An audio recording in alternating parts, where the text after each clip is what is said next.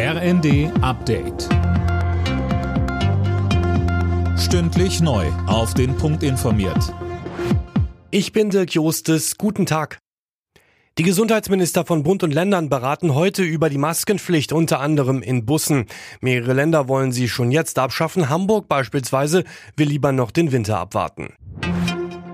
Der F-35-Deal sorgt in der Ampelkoalition für Gesprächsbedarf. Heute schalten sich die Haushaltspolitiker mit dem Verteidigungsministerium zusammen, um über die Probleme rund um den Tarnkappenjäger zu sprechen.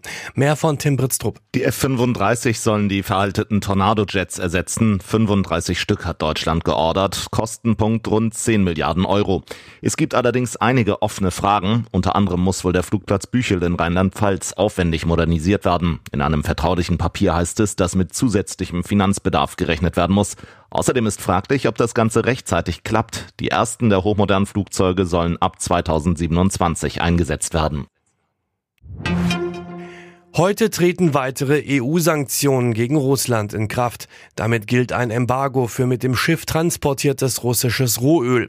Auch der geplante Ölpreisdeckel könnte bereits greifen. Diese haben alle G7-Staaten sowie auch Australien beschlossen.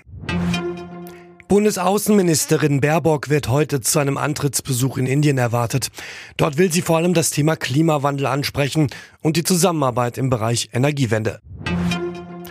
Bei der Fußball-WM in Katar stehen heute die nächsten Achtelfinalpartien an. Finn Riebesell unter anderem ist Deutschland-Bezwinger Japan gefordert.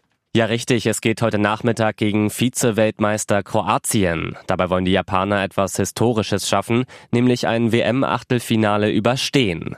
Da war bislang immer spätestens Endstation. Anstoß ist um 16 Uhr. Ab 20 Uhr ist dann Titelanwärter Brasilien dran. Die treffen auf Südkorea. Die Gewinner der beiden Partien spielen dann am Freitag im Viertelfinale gegeneinander. Alle Nachrichten auf rnd.de